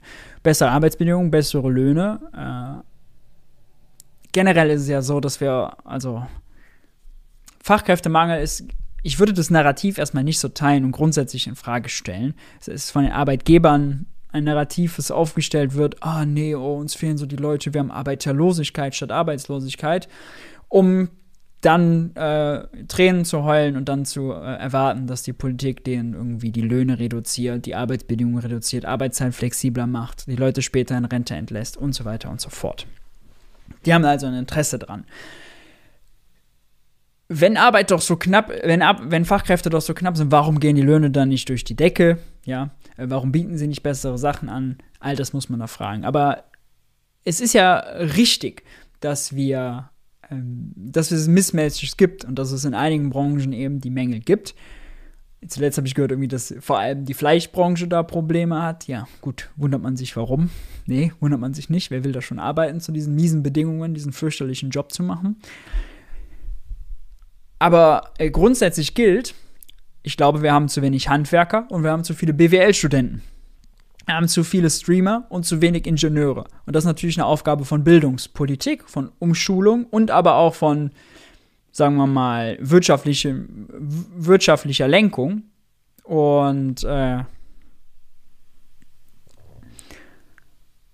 und da muss man eben, äh, da muss man eben hin und was machen. Ja? Da hat sozusagen, äh, das geht über das makroökonomische wann erreichen wir Vollbeschäftigung und was ist mit Inflation und wie viel können wir uns leisten, was mit Schulden hinaus, da muss man mikroökonomisch rein, um in den jeweiligen Branchen über die Region die Leute entsprechend auszubilden.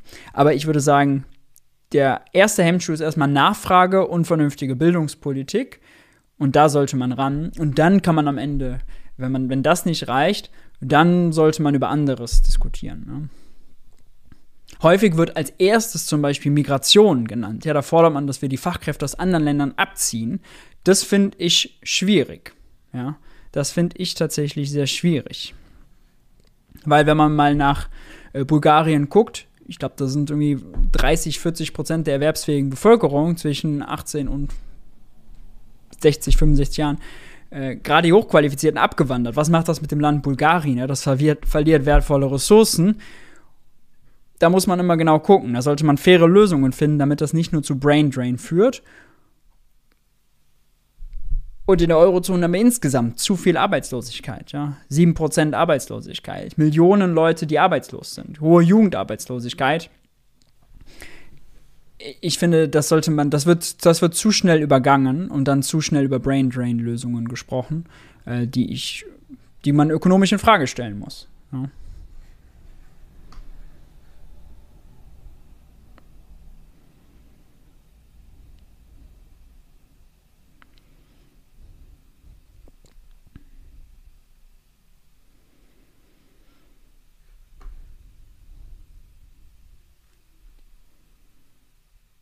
Welchen Wirtschaftstheorien abseits der MMT lohnt es sich auseinanderzusetzen? Also am nächsten liegt natürlich der Postkeynesianismus, den würde ich als erstes empfehlen. An sich finde ich es aber gut, zumindest die Basics von allen zu kennen. Also zum Beispiel der österreichischen Schule, auch der, Neoklass auch der Neoklassik, äh, das Ökonomische beim Marxismus, das alles zu verstehen, um zumindest Argumente nachvollziehen zu können, auch die eigene Sicht zu schärfen. Das ist schon gut, sollte man schon machen.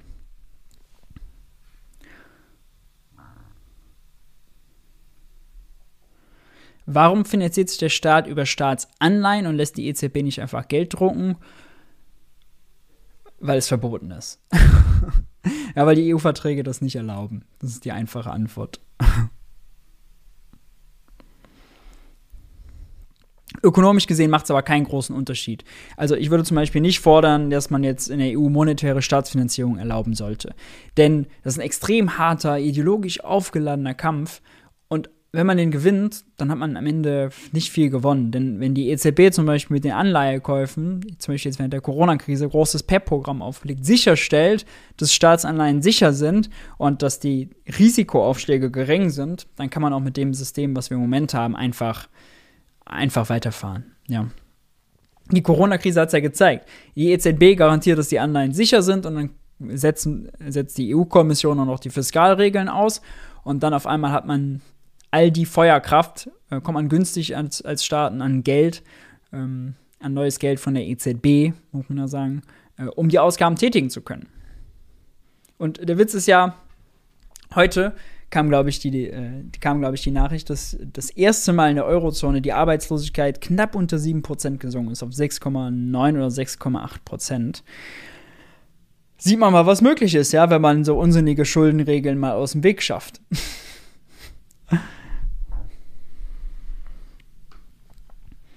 Tobias, äh, danke für deine Spende. Äh, Streams gibt es tatsächlich häufiger, äh, nicht auf YouTube, sondern auf Twitch jeden Donnerstag.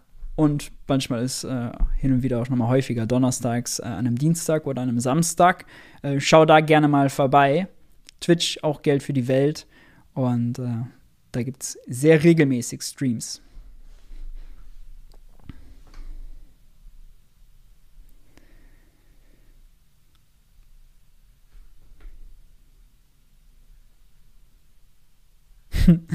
Videoidee. Ich fände es mal interessant, wenn du auf ein paar Amazon-Rezensionen des Buches reagierst. Da führen ein paar Leser ihre Kritik recht fühlig aus. Finde ich spannend. Ich habe es schon mal in einem Stream gemacht. Ähm, einiges, was da geschrieben wird, ist also ja nicht so dolle, nicht so sinnvoll.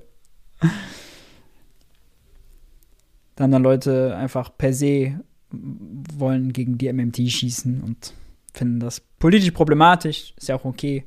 Schreiben da ihre Amazon-Rezensionen, sollen sie machen. Alles gut.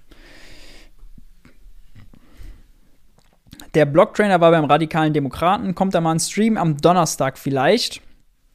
Nee, ich glaube, das können wir uns nicht geben. Zweieinhalb Stunden Blocktrainer äh, beim radikalen Demokraten, das ist zu hardcore. Äh, das ist, das, das sollten wir, also. Nee. Am Donnerstag äh, gibt es im Stream Heiner Flassbeck und vielleicht Richter David Brecht zu BGE, wenn wir es schaffen. Mal schauen.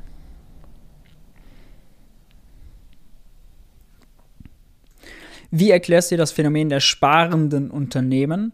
Nun, die Wirtschaft brummt nicht genug. Ähm, ist nicht genug Druck auf der Wirtschaft, damit die Unternehmen investieren. Äh, warum? Ja, weil äh, es vor allem Deutschland zumindest darauf orientiert ist, Wachstum daraus zu bekommen, dass wir viel exportieren, ja. Und weil wir keine starke Binnenwirtschaft haben. Und Export, um gut im Export zu sein, muss man günstig sein. Und günstig ist man zum Beispiel, wenn die Lohnstückkosten günstig sind. Und äh, wettbewerbsfähig ist man nicht, wenn man die äh, saubersten und besten, innovativsten äh, Sachen hat. Ja. Natürlich auch, Klar sind, sind deutsche Autos auch gut. Ja. Aber für die gegebene Qualität sind die eben absurd günstig, weil der Wechselkurs, vor allem der reale Wechselkurs Deutschlands durch die Lohnstückkosten und durch die niedrige Inflation, niedrigere Inflation als die europäischen Nachbarn, Inflation niedriger als das Inflationsziel, eben extrem wettbewerbsfähig. Und dann kann man da mega viel Kohle verdienen, äh, ohne zu groß zu investieren. Und diese 6,8 Prozent, genau, wird ja auch gerade in meinem Chat erwähnt, ist natürlich ein trauriger Tiefpunkt, was die Arbeitslosigkeit in der Eurozone angeht, ja. Also 6,8 Prozent ist viel zu hoch. viel, viel, viel zu hoch. Die USA steuern gerade wieder auf 3 Prozent zu.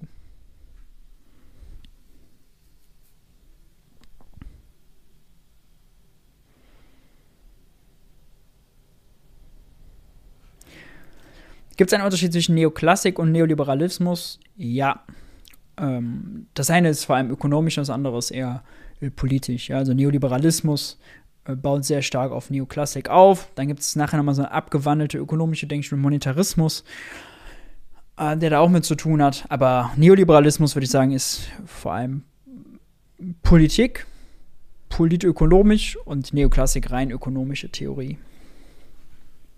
Aber groß über Überschneidungen auch.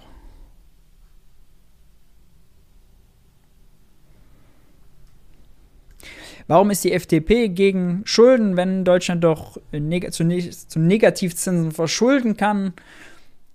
Naja, das ist eben eine Grundüberzeugung, dass der Staat sich das äh, Geld nur seiner Steuerzahler besorgen kann und wenn der dann in Zukunft viele Schulden hat und die Steuerzahler der Zukunft das dann zurückzahlen müssen, dann wäre das auch ungerecht, weil dann kann man sich in Zukunft nichts anderes mehr leisten. Man müsste ja mal fragen, wann hat denn, wurden denn Schulden getilgt? Nominal werden Schulden nie getilgt, ja, gehen immer hoch, immer hoch. Relativ zur Wirtschaftsleistung können sie mal abnehmen, mal zunehmen, aber nominal werden sie einfach nie getilgt, da steigen sie immer an. Und das ist auch okay so. Auch gut so. Kein Problem. Ja. Ähm, wirklich, ich würde wirklich gerne mal in einer Talkshow sitzen und dann, wenn,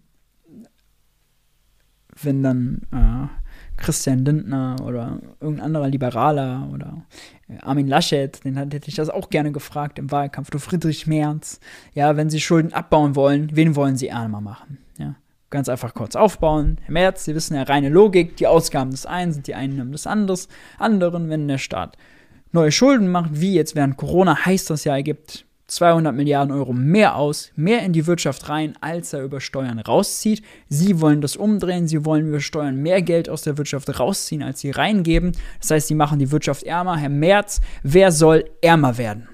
Und dann ist er, oh, oh, scheiße. Ja, dann dreht sich das komplette Narrativ von Merz positiver Erzählung. Hey, schaut mal, ich habe so kann so solide wirtschaften und ich gehe so gut mit dem Steuergeld um und so, zu, oh, Friedrich Merz macht jemanden ärmer. Ja, also so kann man das dann auch gewinnen. Ja. Linke Wirtschaftskompetenz, linke Finanzkompetenz, go for it. Das wäre gut.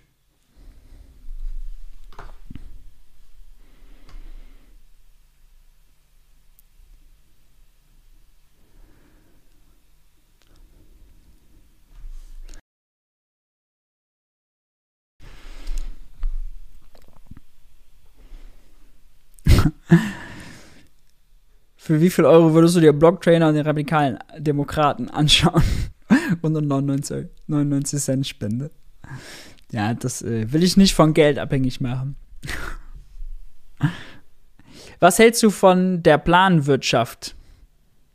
Nicht viel. Allerdings finde ich diese Begriffe Markt- und Planwirtschaft äh, manchmal schwierig, weil da wird dann häufig also häufig ist die Diskussion dann so, alles Planwirtschaft, alles Marktwirtschaft. Die Realität ist ja, wir haben beides, ja. Wir haben Verteilung nach marktwirtschaftlicher Logik und wir haben Verteilung nach planwirtschaftlicher Logik, nach Bedürfnis. Ich bei der Feuerwehr anrufe oder bei der Polizei werde ich nicht in meiner Kreditkartennummer gefragt. Andersrum, wenn ich äh, mir die Haare schneiden lasse oder zum Supermarkt gehe oder zum Restaurant, da haben wir der marktwirtschaftliche Logik. Und es ist auch gut, dass wir da marktwirtschaftliche Logik haben. Weil wenn der Supermarkt, äh, wenn der Friseur mir die Haare schlecht schneidet oder wenn das Restaurant nur scheiß Essen serviert, dann ist es gut, dass es eine Wettbewerbssituation gibt, in der sie dann aus dem Markt ausscheiden und die Guten sich durchsetzen. Ja? Da, wo echter Wettbewerb besteht, ist es sinnvoll. Es ist gut. Ist das Ergebnis auch meistens gut.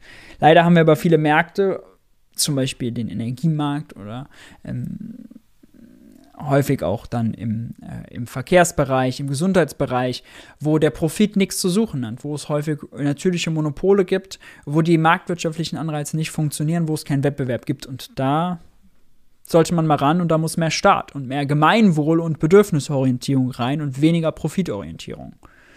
Was aber nicht heißt, dass, dass man jetzt eine 1 zu 0 Entscheidung braucht, Planwirtschaft oder Marktwirtschaft.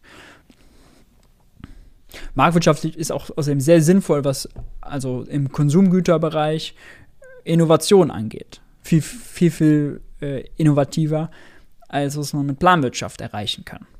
Ja. Außerdem ist Planwirtschaft auch, also politisch gesehen, auch eine Diskussion, die ein bisschen bekloppt ist, weil sie niemanden abholt, niemanden überzeugt. Damit kann man keine Wirtschaftskompetenz demonstrieren. Konkret muss man darüber sprechen. Also Warum sollen Kliniken zum Beispiel ähm, oder Krankenhäuser privat und nach, auf Privatbetrieben auf Profit getrimmt sein? Ja, da hat man eine konkrete Diskussion.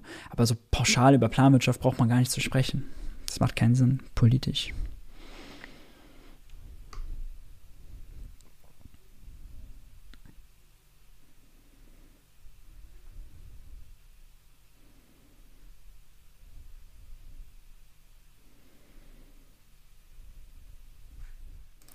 Schaust du Stromberg? Tatsächlich finde ich Christoph Maria Herbst sehr lustig. Stromberg habe ich lange nicht geguckt, früher natürlich schon. Fand ich auch lustig vom Humor.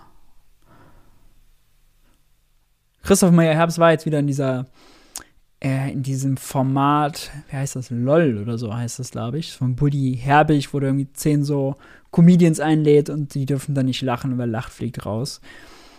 Und da habe ich ein paar Folgen von gesehen und da war Christoph Maria Herbst sehr gut und hat die anderen äh, offensiv zum Lachen gebracht. Aber ich kenne auch nicht das Ergebnis, also nicht spoilern. Finde ich, find ich auf jeden Fall lustig.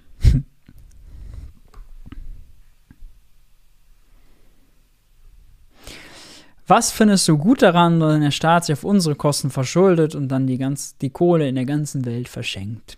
Das ist der Frage, liegen ganz viele falsche Prämissen zugrunde. Deswegen äh, kann ich diese Frage nicht vernünftig beantworten. Der Staat verschuldet sich nicht auf unsere Kosten. Wenn der Staat die Schulden abbauen würde, dann würden wir Bankguthaben verlieren. Das ist also das komplette Gegenteil. Richtig. Bibulein.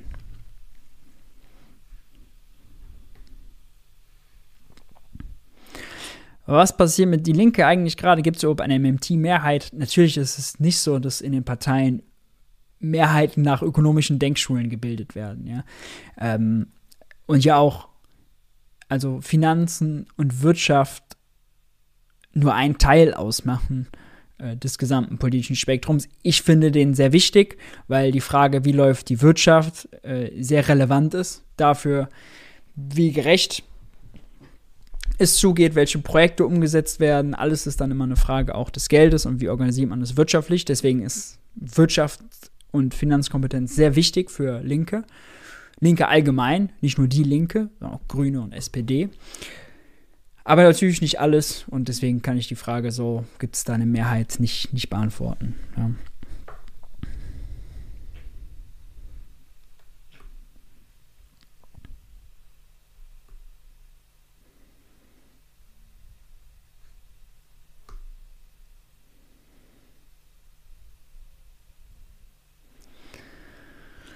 Ist Amazon nicht ein riesiges planwirtschaftliches Unternehmen? Es gibt äh, dann äh, dieses Buch dazu, den Titel jetzt vergessen. Hm, vielleicht kannst du den Titel auch nochmal in den Chat schreiben. Auf jeden Fall ähm, finde ich die Ausgang, also es ist missverständlich. Natürlich brauchen wir Planung und äh, natürlich wird auch in großen Unternehmen geplant. Ja, aber Amazon an sich unterliegt natürlich marktwirtschaftlichen Verhältnissen, Wettbewerb, Profit äh, vor allen Dingen. Und deswegen, und natürlich auch Shareholder-Value-Gedanken, ja, dass es für seine Aktionäre äh, gut funktionieren muss, all das. Und deswegen läuft Amazon als Ganzes natürlich als marktwirtschaftliches Unternehmen. Aber in Unternehmen wird natürlich geplant und in großen Unternehmen wird natürlich noch viel mehr geplant. Je größer eine Institution, ein Konstrukt ist, so aufwendiger natürlich die Koordinierung und das, äh, die Planung. Aber deswegen würde ich nicht sagen, dass äh, bei Amazon Planwirtschaft herrscht. Ja.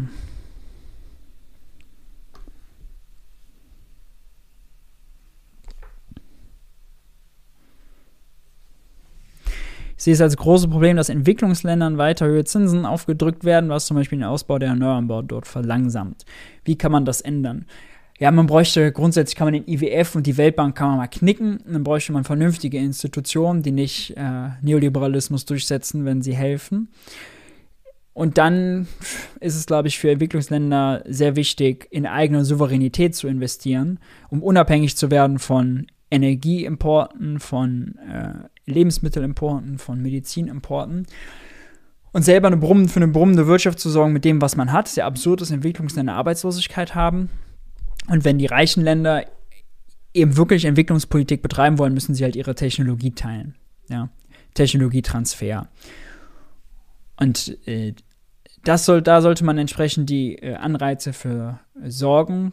Häufig müssen ja Entwicklungsländer die Zinsen erhöhen, wenn äh, sie ihre Währung, ihre eigene an andere Währung gekoppelt haben oder, ähm, oder zumindest sozusagen die ihren eigenen Wechselkurs steuern wollen und dann müssen sie die Zinsen erhöhen, um zum Beispiel eine Abwertung der Währung zu verteidigen, äh, damit sie dann wiederum nicht aus wenn der Wechselkurs, also wenn, wenn, sie ab, wenn die Währung abwertet, wird es für die Entwicklungsländer, die häufig auf Importe angewiesen sind, teurer, diese Importe zu kaufen, haben sie hohe importierte Inflation, werden vielleicht sogar rausgepreist aus gewissen Märkten und das sorgt dafür Probleme. Und deswegen ist am Ende die ideale Strategie natürlich, dass die Länder ihre eigene Währung haben, Technologietransfer bekommen, dass sie äh, auch Zugang zu Fremdwährung bekommen, um ihre strategischen Importe ausführen zu können als Teil von Entwicklungshilfe. Das, was äh, IWF und Weltbank eigentlich machen sollten, aber viel zu schlecht und viel zu wenig machen. Ja. Aber die Schlussfolgerung ist natürlich richtig, dass es da dort die wirtschaftliche Entwicklung äh, verhindert. Könntest du erklären, warum Bitcoin deflationär ist? Nun, äh, die Story der Bitcoiner ist ja selber, dass er deflationär ist, weil er knapp ist. Und weil die Nachfrage danach steigt. Knapp ist gut, mehr Nachfrage heißt, Wert steigt, heißt deflationär. Ich würde sagen, dass es nicht per se stimmt, weil die Nachfrage auch auf Null gehen kann und dann ist der Bitcoin nichts mehr wert. Es gibt nichts institutionell, was die Nachfrage nach Bitcoin stützt, weil äh, sich niemand ja in Bitcoin verschuldet, weil er kein Schuldschein ist, sondern einfach nur digitales Gold. Damit unterscheidet er sich von Währungen. In Währungen sind zum Beispiel ja Leute verschuldet. Wenn ich, sagen wir mal, äh, Euro-Schulden habe und äh, aber ganz viele US-Dollar besitze und dann schmiert der Euro ab und der US-Dollar wertet auf, aber ich habe Schulden in Euro, dann gibt es irgendwann einen Zeitpunkt, wo es für mich sehr sich sehr lohnt, meine Euro-Schulden abzutragen, meine US-Dollar gegen Euro einzutauschen. Und wenn ich das mache, äh, dann äh, stützt, wird der Euro natürlich auch wieder gestützt. Ja, da gibt es eine Nachfrage nach, aber in Bitcoin ist es eben nicht so. Deswegen würde ich nicht mal sagen, dass der deflationär ist, einfach spekulativ und der Wert des Bitcoins ist genau gleich null. Es gibt nichts, was dem institutionell Wert gibt. Ja, mit dem Bitcoin kann man, man nicht mal das Versprechen, irgendwelche Steuern zu zahlen. Gar nichts. Deswegen äh, digitales Gold. Ich würde nicht mal sagen, dass Bitcoin Geld ist, deshalb auch, ja. Ist kein Schuldschein. Es gibt kein Versprechen dafür, irgendwas anderes zu bekommen. Deswegen erfüllt es, es ist kein Geld, aus meiner Sicht. Hausmeister der Herzen, danke für deine, äh, deine Spende. Was hältst du davon, dass Elon Musk Twitter kauft? Das ist äh, schlecht. Allerdings muss man natürlich auch sagen, dass Twitter jetzt vorher auch keine ö- ökologisch-solidarische Genossenschaft war. Ja, zeigt wieder mal, wenn lustig ist, dass er 44 Milliarden mal eben so aufbringen kann. 20 davon selber, anderen 20, 24 weiß nicht wie, wie genau, äh, kriegt er als Krediten von Banken, weil er Aktien als Sicherheiten hinterlegen kann. Das zeigt seine Macht. Aber bei der Diskussion um Vermögenssteuer wird immer gesagt, ah nee, also die Reichen, die haben ja gar nicht so viel liquide Vermögen, die können sich das ja gar nicht leisten, die Vermögenssteuer zu zahlen. Ja, aber wenn, wenn er sich mal eben 44 Milliarden leisten kann, liquide Mittel besorgen kann, weil er sie selber hat oder Kredite bekommt, dann ist auch äh, die Vermögenssteuer nicht das größte Problem. Aber natürlich ist es Twitter, so eine Plattform, sollte idealerweise äh, öffentlich sein. Ja? Also da sollte nicht eine Person drüber äh, entscheiden.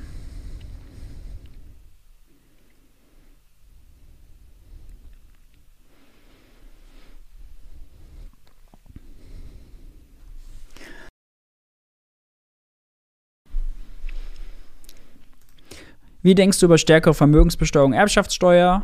Notwendig? Ah, stimmt. The People's Republic of Walmart. Genau, das ist das. Amazon ist dort auch beschrieben, oder? Normalerweise. Aber ich glaube, das ist das Buch, was gemeint war, ja.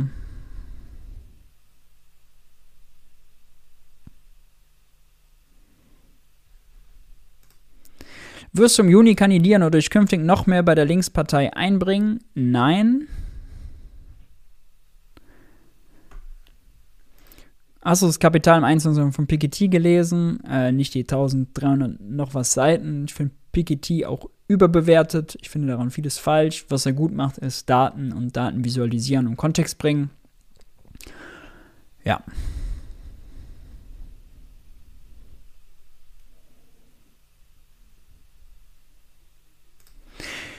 Wenn die Schulden des Staates auf unseren Bankkonten sind, führen sie dann nicht doch zwangsläufig zur Inflation, da das Geld in der Wirtschaft ankommt? Nee, es gibt keinen Zusammenhang zwischen Staatsschulden und Inflation. Guckt nach Japan. Äh, die haben 250% Staatsschulden im Verhältnis zum BIP und seit 20 Jahren keine Inflation. Ja. Und das Geld, nur weil es auf dem Bankkonten liegt, heißt es nicht per se, dass es in der Wirtschaft ankommt, wenn zum Beispiel sehr vermögende Leute haben eine hohe Sparquote, die geben das Geld dann nicht aus. Wie viel Einfluss hast du eigentlich als Referent im Bundestag?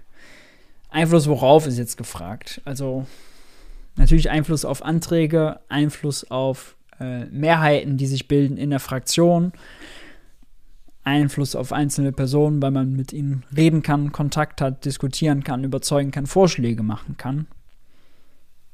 Aber auf das Geschehen insgesamt im Bundestag natürlich äh, nicht viel.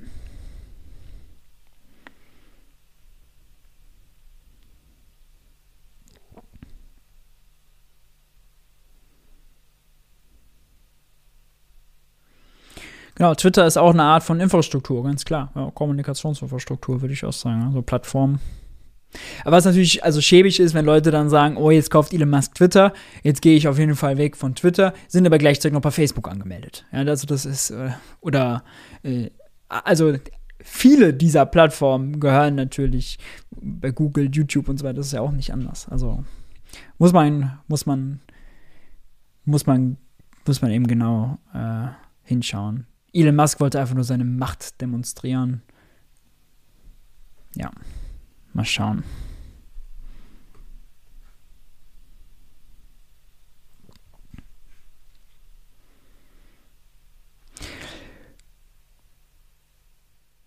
Gut, ihr Lieben, 90 Minuten habe ich gedacht, nehme ich mir vor, rocken wir runter. 90 Minuten haben wir geschafft.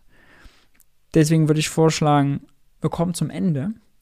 Das war das QA als Spezial für 10.000 Abonnenten. Danke nochmal dafür. Streams gibt es jeden Donnerstag auch auf Twitch. Auch da Geld für die Welt findet ihr sofort. Äh, kündige ich auch immer auf den gängigen Plattformen, Instagram, Twitter und so weiter an. Wenn ihr Geld für die Welt unterstützen wollt, könnt ihr das machen über PayPal, über Steady oder am besten über ein Bezahlabo beim Geld für die Welt Newsletter auf Substack. Findet ihr auch alles unten in der Videobeschreibung. Und äh, da kriegt ihr dann auch Zugriff auf alle äh, Artikel. Da schreibe ich nämlich einen exklusiven Newsletter, kommentiere Tagesgeschehen, äh, schreibe über Sachen, die ich mal anders darstellen will, als der Mainstream sie darstellt. Checkt das gerne mal aus. Da kommen auch Sachen, die nicht auf YouTube kommen oder noch ausführlicher oder eher oder kürzer. Ähm, guckt äh, da gerne mal nach. Ansonsten freue ich mich für äh, über all eure Unterstützung und hoffe, dass Geld für die Welt äh, größer wird. Und wünsche euch, verbleibe damit, dass ich euch einen schönen Abend wünsche. Haltet die Ohren steif und ich hoffe, wir sehen uns beim nächsten Video. Macht's gut.